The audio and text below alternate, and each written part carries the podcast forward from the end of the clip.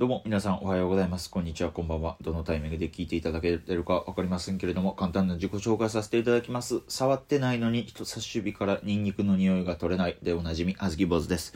よろしくお願いいたします。ということでございまして、売れない若手芸人が今から一人で喋らせていただくんですけれども、まあもちろん皆さん、えーお察しの通り、えアルバイトさせてもらってます。今日も京都でアルバイトたくさんさせていただいております。まあそれなのでね、一生懸命働かせていただいてる、え一生懸命こうやって社会の歯車として働かせていただいてることで、え芸人という夢のようなバカみたいな職業をやっていても、かろうじて自分は社会の一員なんだという、え少しばかりの、えゴミみたいな自負を持って生きていけるというのでね、え非常にありがたい、豊かな国、日本だなと思いながら生きてるんでございますけれども、バイト先の社員がキモかったのよね。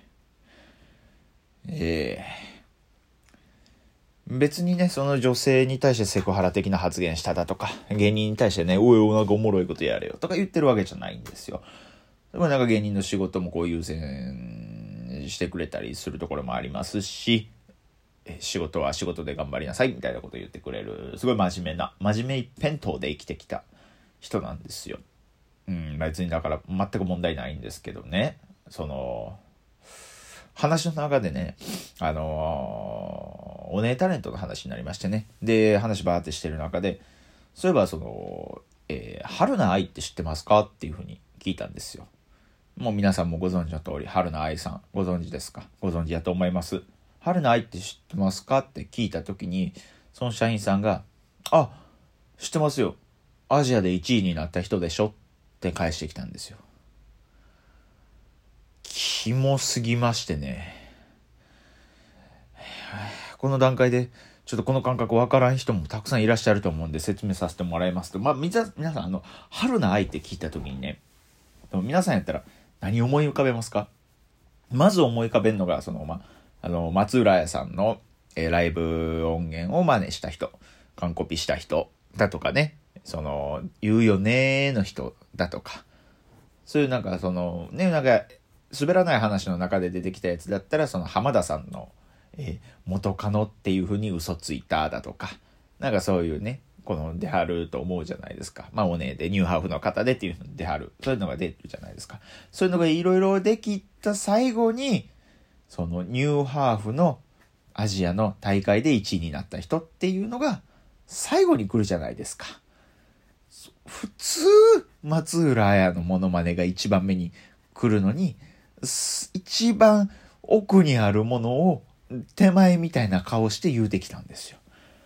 で、これの一番キモいところがね、そのね、その、あるないって知ってますかって聞かれて、あ、どんだけの人ですよね。あ、ちゃいますちゃいます。それ、一 k さんですわ。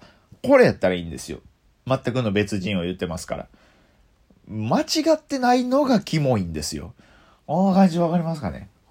間違ってない、いやいや、そう、合ってるよ。合ってるから。間違ってないからこそ、その、どういうアンテナの広げ方してんのっていう。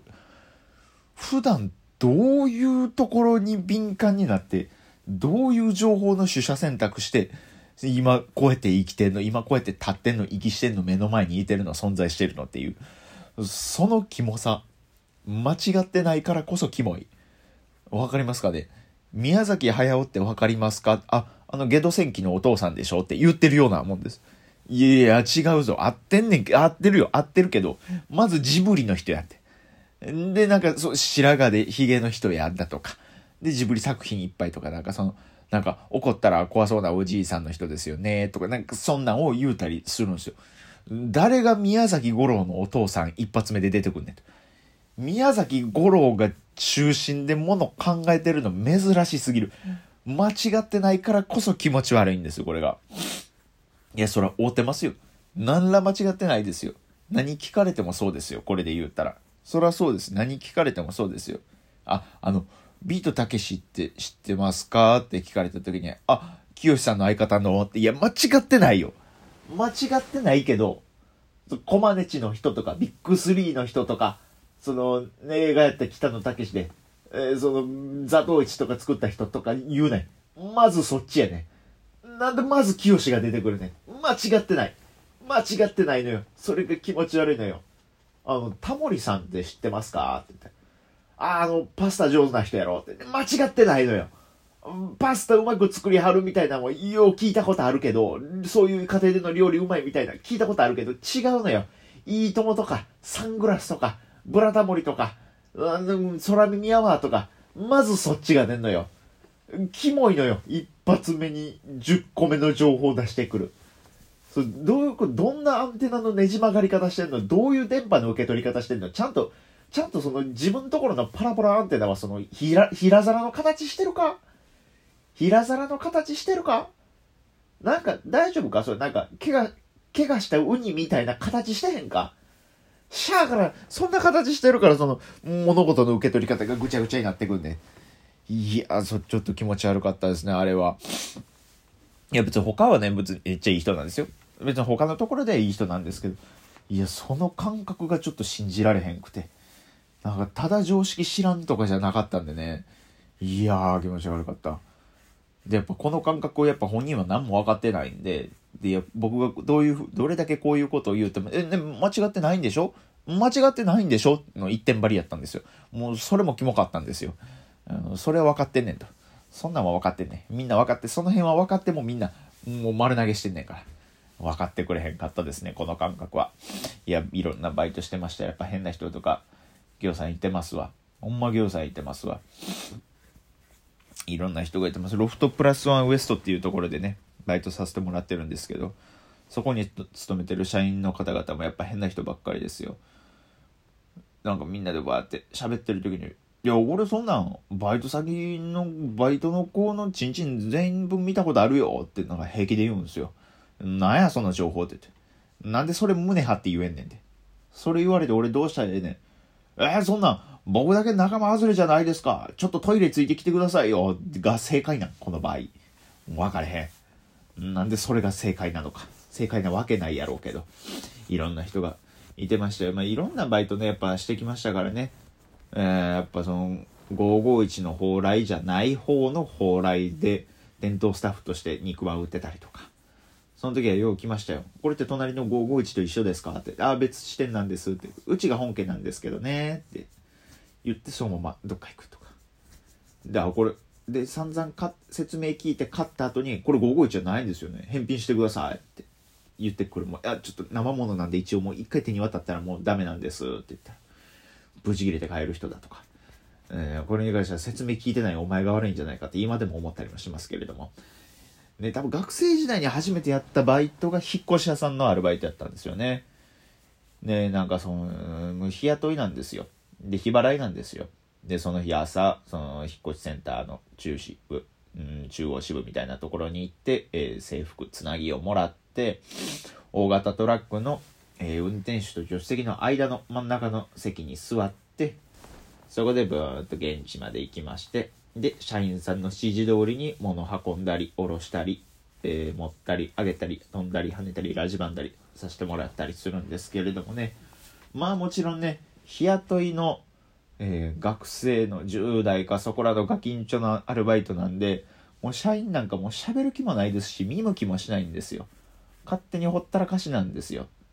いや、まあ僕その当時はもうそういうことを分からなかったんで、そういう大人がいるって知らなかったんで、ちょっとやっぱ子供心にちょっと傷ついてましてね。で、僕その頃からずっと丸坊主やったんですけど、もう社員とね、社員たちがね、遠くの方から僕のことを指さして笑ってるんですよ。で、まあ多分丸坊で、そのい、笑いながらもね、両手合わせて合唱のポーズでなんか笑ったりしてるんですよ。多分丸坊主やから、なんかお坊さんやと、そういういじり方されて笑われてんねんなと思って。で、向こうがバーって2人で喋ってる時に最後僕の方を向いて2人で一斉に合唱してお辞儀したんですよ。であじゃあこれはもう僕に絡んできてるからこれはもう一応こう礼儀として僕も返さなあかんなと思ってそれでツッコミで「いや坊主じゃないんですよ」ってパッて突っ込んだらその合唱してた2人が顔を上げて僕に向かって「あん?」ってもうバイトやめようってその時に強く思いました。もう日銭もいらないトラックで知らない土地だけど走って帰りたいと思いましたもうそこからはめちゃもうしんどかったですねいや僕が悪いんですよ。僕が悪いんですけどそのちょっとそのお客さんのタンス運んでる時にちょっとガチャンって、えー、踏み外してちょっと地面にガタンって強く落としちゃったんですよ。でそれを落としちゃったらもう社員が飛んできて「あお前お前壊すんかお前」って「弁償できんのか?」って「弁償弁償できんのか？お前これ」って言ってものすごい詰められて。で僕が弁償でもうその場でもうお金もないんで「弁償できないです」って言ったら「ああ、まあ、弁償させるけどな」って。ほな今のラリー何やってん。めんどくさい。しんどい。どうでもええラリーで詰めるだけ冷たいやつ。冷たいだけのやつ。もうそんな大人ほんとやだ。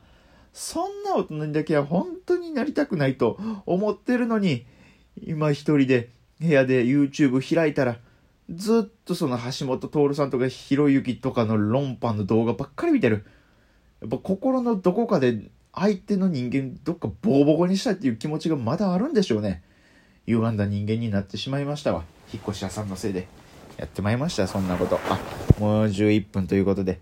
えー、残りももう50秒近くとなってしまいましたんで、前回話せなかったね、えー、ハゲの話なんですけれども、えー、スキンヘッドにしましてね、えー、5人全員で集合写真みたいなの撮ってツイッターに上げましたところ、なぜかそれがいろんなところから拡散されまして、え、スキンヘッド好きのゲイの方々からすごいたくさんフォローされたんです。で、フォローされること自体は別にいいんですよ。